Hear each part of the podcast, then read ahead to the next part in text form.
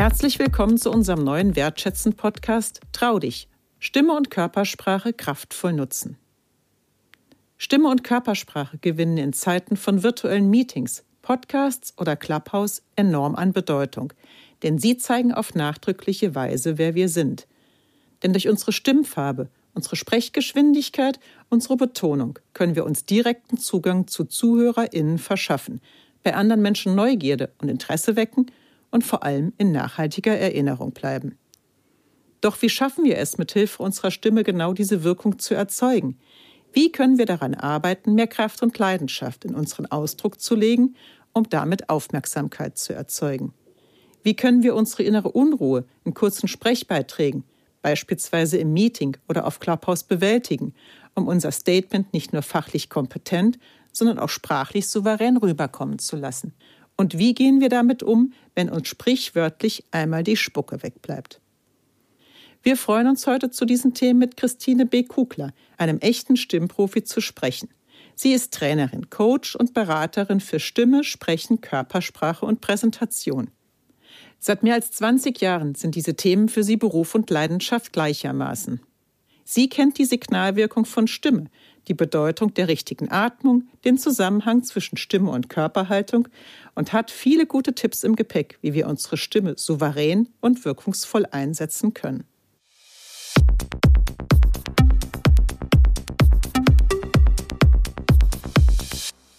Liebe Christine, ich freue mich sehr, dass du heute hier bist und wir gemeinsam über das Thema Stimme und auch Körpersprache sprechen werden und über die Bedeutung auch dahinter für unsere Wahrnehmung, ähm, aber auch vielleicht für uns selbst. Und wir haben eben schon mal so ein bisschen damit angefangen und haben uns auch schon ein bisschen warm gesprochen.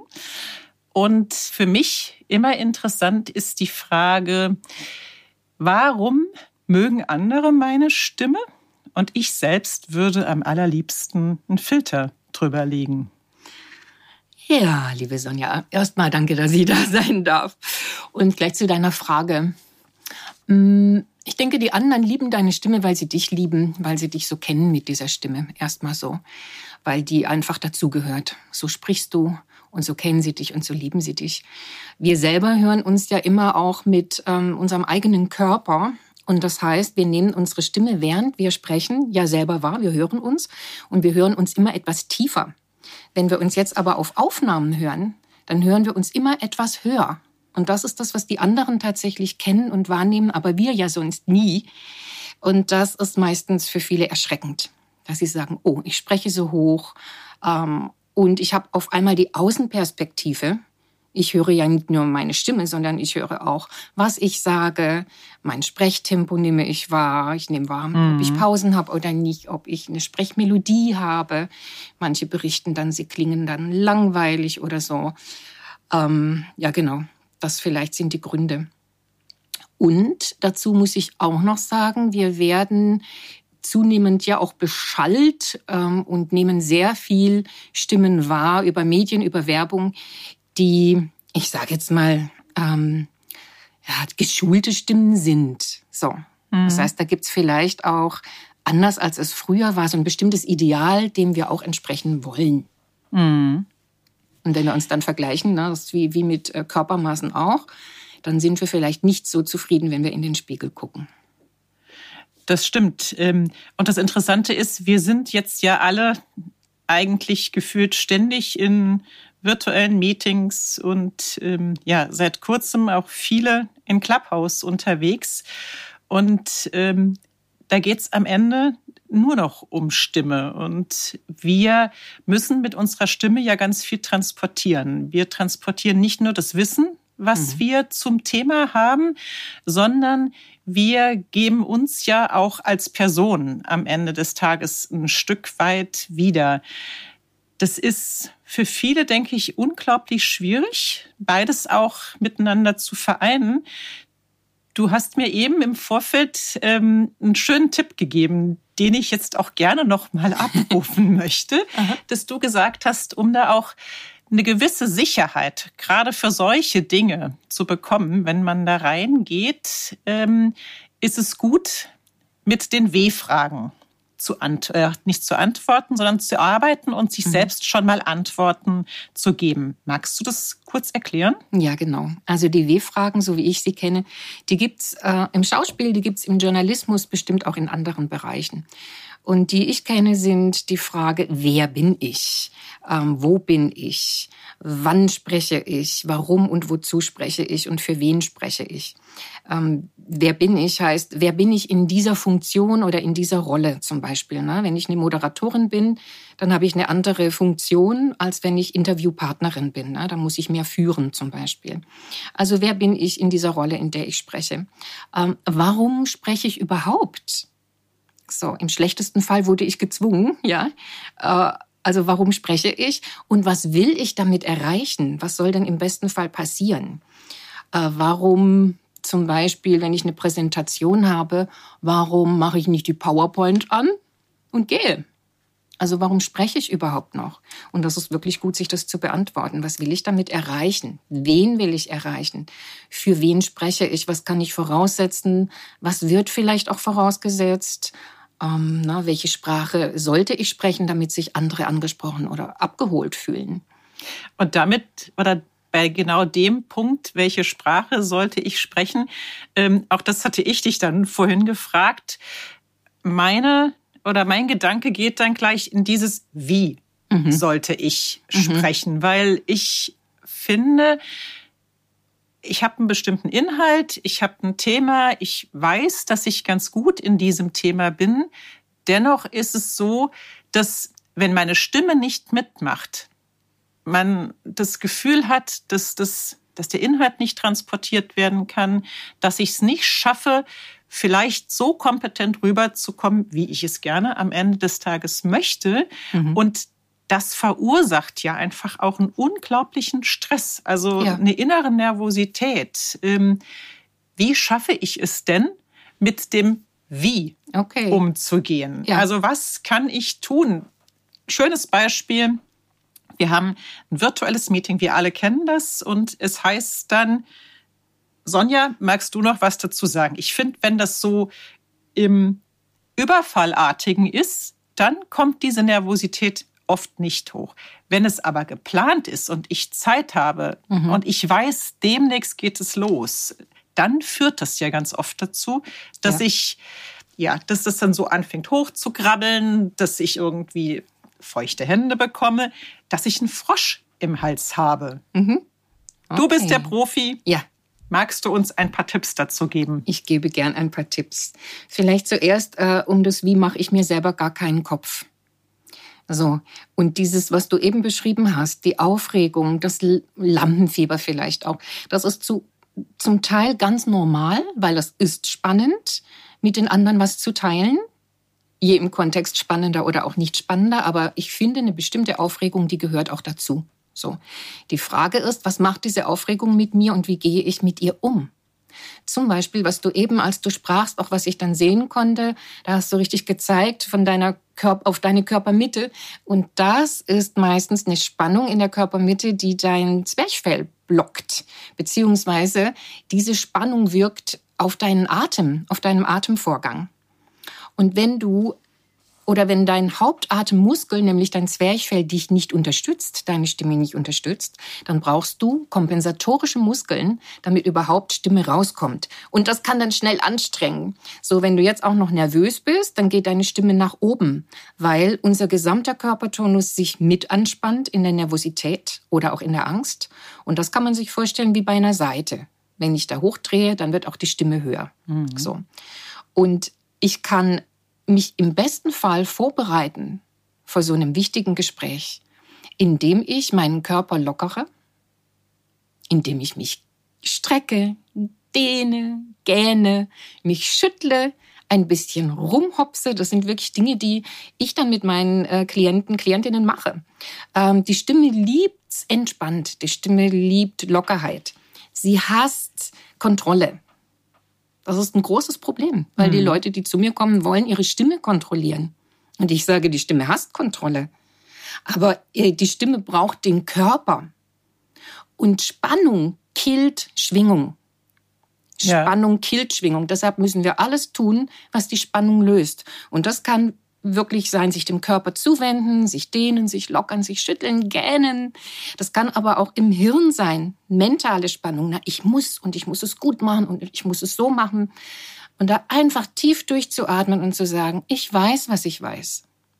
Und ich glaube, dass das, also das sind für mich großartige Tipps, die man ja sogar auf zwei unterschiedlichen oder in zwei unterschiedlichen Situationen dann auch ausüben kann. Also wenn ich jetzt wir nehmen das Beispiel Clubhouse, wo ich völlig anonym bin und wo man mhm. mich ja auch nicht sieht, weil eben nur meine Stimme per Telefon zugeschaltet ist. Da kann ich mich vorher gehen und strecken und kann rumhüpfen und äh, kann Lockerungsübungen machen. Mhm. Wohingegen, wenn ich in einem virtuellen Meeting bin oder auch wenn ich ganz normal, wenn ich irgendwo als Redner auf der Bühne bin, da ist das natürlich unglaublich schwierig, dass ich dann anfange, äh, ja, an meiner meine Mimik nochmal zu lockern oder mhm. meine Körperhaltung nochmal zu entspannen. Da mhm. sind natürlich diese, diese Tipps, dass ich es mental mache, auch ja. sehr hilfreich. Ja. Richtig. Und du kannst aber auch, also das hat mit Achtsamkeit zu tun tatsächlich. Du kannst auch, wenn du stehst und wenn du gesehen wirst und wenn du präsent bist, zum Beispiel merken, oh la la, jetzt wird's mir gerade eng in der Körpermitte. Ich spüre, mir verschlägt's fast den Atem, weil Person X zum Beispiel hat eine provokante Frage gestellt. Wenn ich das spüre oder ich merke, wie meine Schultern sich langsam heben oder wie ich die Zähne zusammenbeiße, hat mit Achtsamkeit zu tun. Das kann ich ganz diskret und langsam lösen, ohne dass es jemand mitkriegt. Genauso den Atem. Ich kann zum Beispiel einen stummen Seufzer der Erleichterung machen durch meine Nase durch sieht kein Mensch, aber ich kann mich damit entspannen in der Körpermitte. Und das ist sehr wichtig und wertvoll dann fürs Sprechen. Also das nehme ich mit. Ich glaube, das ist so, das finde ich unglaublich hilfreich, weil das sind einfach so kleine, also neben dem, dass man an allen anderen Themen ja auch arbeiten kann. Mhm. Und wenn ich dich richtig verstehe, dann ist auch einfach ein bisschen Arbeit notwendig, wenn ich das Gefühl habe, ich möchte an meiner Stimme etwas verändern. Und mhm. ähm, aber es gibt eben auch die kleinen Tipps und Tricks, wie ich kurzfristig agieren kann. Auf jeden Fall. Das, was du gerade jetzt gesagt hast, bedeutet aber auch, dass es ja einen Zusammenhang zwischen Stimme und Körper eben gibt. Auf und auch Fall. das ist ja eben unser Titel heute, dass wir nicht nur über die Stimme sprechen, sondern dass unsere Körperhaltung auch großen Einfluss darauf hat, wie wir klingen und natürlich auch, wie wir wirken. Richtig. Also der Körper ist das Instrument für unsere Stimme. Erstmal. Mhm. Ganz einfach. Ähm, wenn ich sehr angespannt bin, ne, hatten wir vorhin auch schon, dann wird meine Stimme darauf reagieren. So, ähm, Spannung killt Schwingung. Mhm. Das heißt, ich muss dafür sorgen, erstens, dass ich mich in eine gute Position begebe, dass ich mich aufrichte, dass ich in meiner Mitte stehe und dass ich mich nicht irgendwo anspanne, wo ich mich nicht anspannen sollte. Zum Beispiel den Po zusammenkneifen oder die Schultern hochziehen oder den Kopf vorschieben.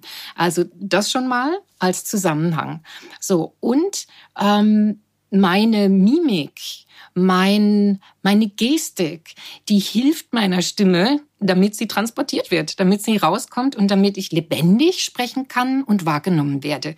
Uns allen liegt eine natürliche ähm, Gestik zugrunde. Also wenn wir uns ausdrücken und du erzählst irgendwas, was dir wirklich gut gefallen hat, du wirst merken, die meisten Leute haben dabei eine lebendige Mimik und eine lebendige Gestik. So nimm das mit, das transportiert deine Stimme mit nach draußen. Also Haltung, ähm, Aufrichtung und auch ja eine Lebendigkeit, die wir uns zugestatten sollten. So, ich habe oft Leute, die mir sagen, ich spreche monoton. Und mhm. dann sage ich, ja, okay, dann ähm, wann sprichst du denn monoton? Wenn du ein schönes Erlebnis erzählst, zum Beispiel deiner besten Freundin? Nö, in der Regel nicht. Ne? Aber wann, in welcher Situation und was nimmt dir da die Lebendigkeit? Und das sind häufig Gedanken, die uns blockieren, die uns ähm, auch abhalten von dem, was ja im Moment des Sprechens total wichtig ist, nämlich der Dialog. Ich spreche ja zu jemanden und im besten Fall will ich was mitteilen. Also muss ich auch immer probieren, für mich eine gewisse Freude, eine gewisse Begeisterung auch innerlich zu fühlen, um es dann zu zeigen, also auch sprachlich zu vermitteln? Ja und nein. Ich würde es eher sagen andersrum. Erstmal ist die Frage, will ich was mitteilen? Und ja. was daran interessiert mich? Und ist das wirklich, wirklich mitteilenswert? Sonst, ähm, ich sage das auch dann manchmal provokativ, kann ich auch die Klappe halten. So, also daran was zu finden. Ähm, und vielleicht habe ich den Zugang zu verlo äh, verloren im Job zum Beispiel. Ne? Vielleicht habe ich den Zugang verloren. Warum spreche ich überhaupt? Und habe ihn im Lauf der Zeit ersetzt durch ich muss oder ich muss es so oder so machen. So, das hält mich dann davon ab, wirklich ähm, was mitteilen zu wollen. Also da wieder den Funken zu finden. Warum spreche ich eigentlich? Und es muss nicht Begeisterung sein, es kann auch Ärger sein. Hm. Ich würde an der Stelle ähm, ganz kurz auf dieses Thema kommen. Wir sind bei Wertschätzen ja auch stark in diesem Thema ähm, Frauenförderung unterwegs. Und wir haben auch gemeinsam über dieses Thema schon gesprochen. Ähm, ja, dass auch ein Teil von Frauen, der oder dass ein Aspekt eben die Stimme und die Sprache ist, um einfach auch Präsenz zu zeigen, um Sichtbarkeit zu erzeugen. Gibt es einen Unterschied aus deiner Sicht zwischen Männern und Frauen, was so das Sprachverhalten angeht?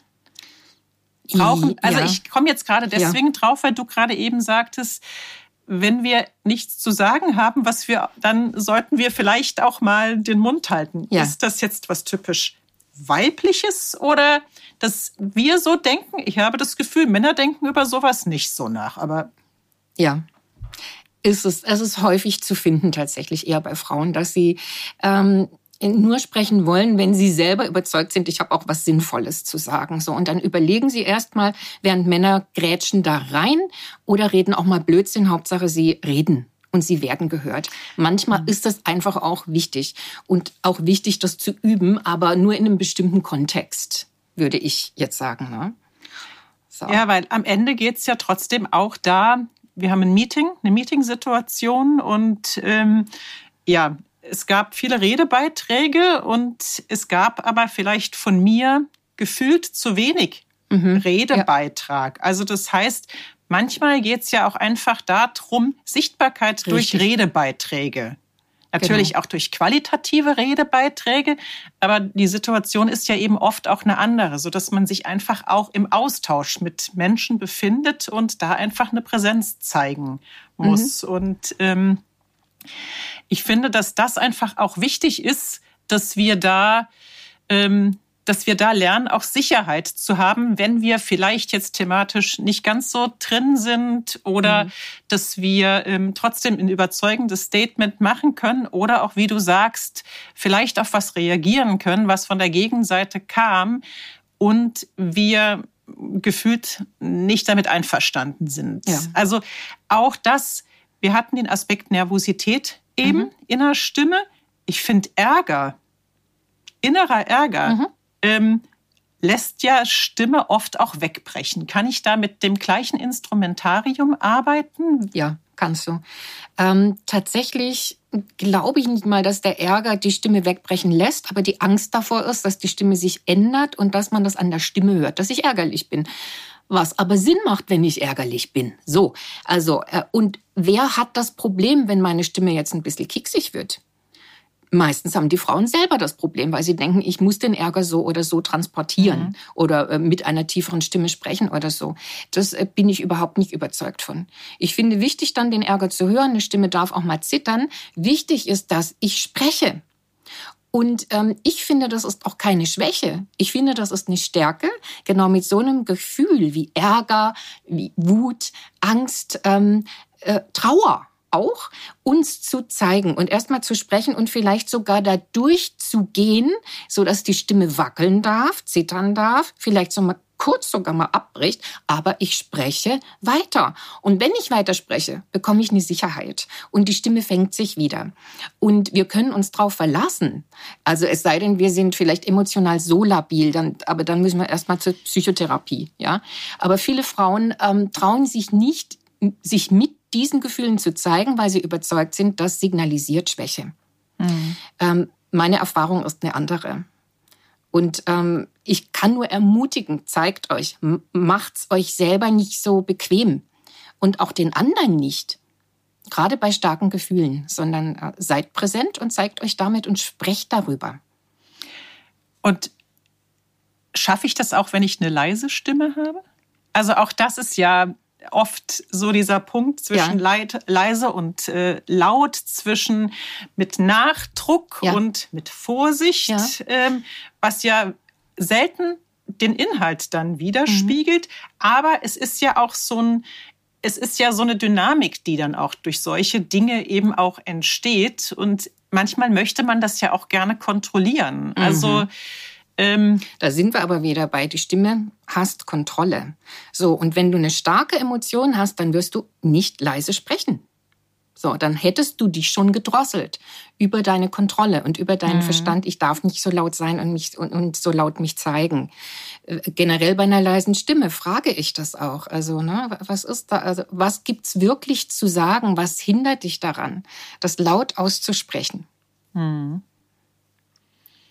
Gibt es denn eine schöne Stimme? Ähm, also du, hast ja, ja, du ja, genau. arbeitest ja auch mit ganz vielen Schauspielern ja. mhm. und ähm, du bist ja da auch wirklich ganz nah an Menschen, mhm. wo wir Außenstehende auch oft sagen, also das ist eine großartige mhm. Stimme.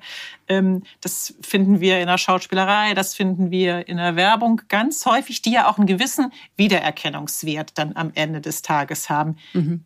Gibt es eine schöne Stimme? Also, oder was ist ja, eine schöne ich, Stimme? Ja, vielleicht ich, so rumgefragt. Genau. Ich kann vielleicht nur sagen, was ich finde, also was für mich eine schöne Stimme ist. Die Stimme transportiert Gefühl. Dafür mhm. ist sie da. Die Artikulation transportiert eher unsere Gedanken, die Klarheit unserer Gedanken.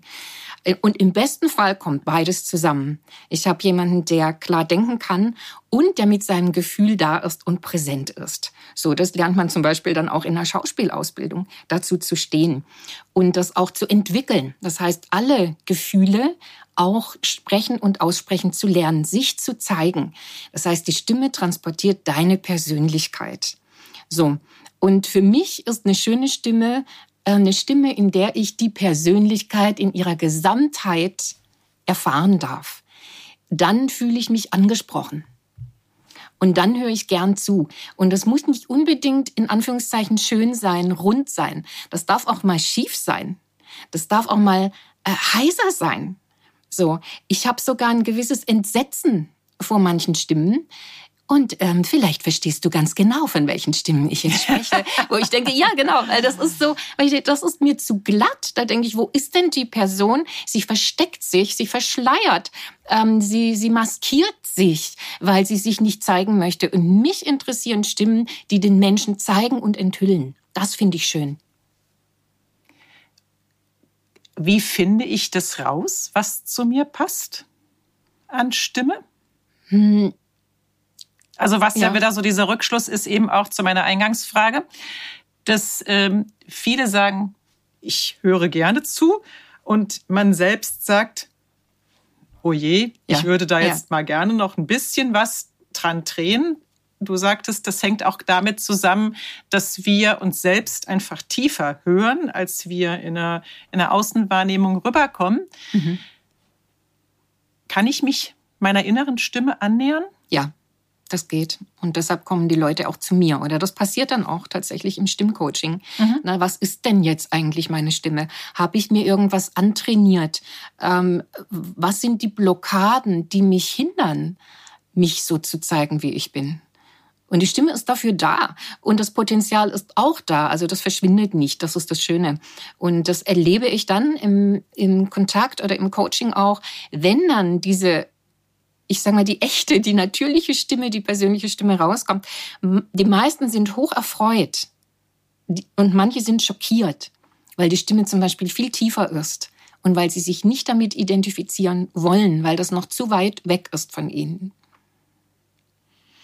Also ich finde es großartig, ähm, ja, diese Vorstellung, dass man an diesen Dingen arbeiten kann. Ich kann es mir allerdings auch vorstellen, wie schwierig das es dann ist, sich am Ende damit selbst dann auch zu identifizieren, weil ähm, ja, wir sind nun mal ja auch, wie wir sind und ähm, das verändert das auch am Ende.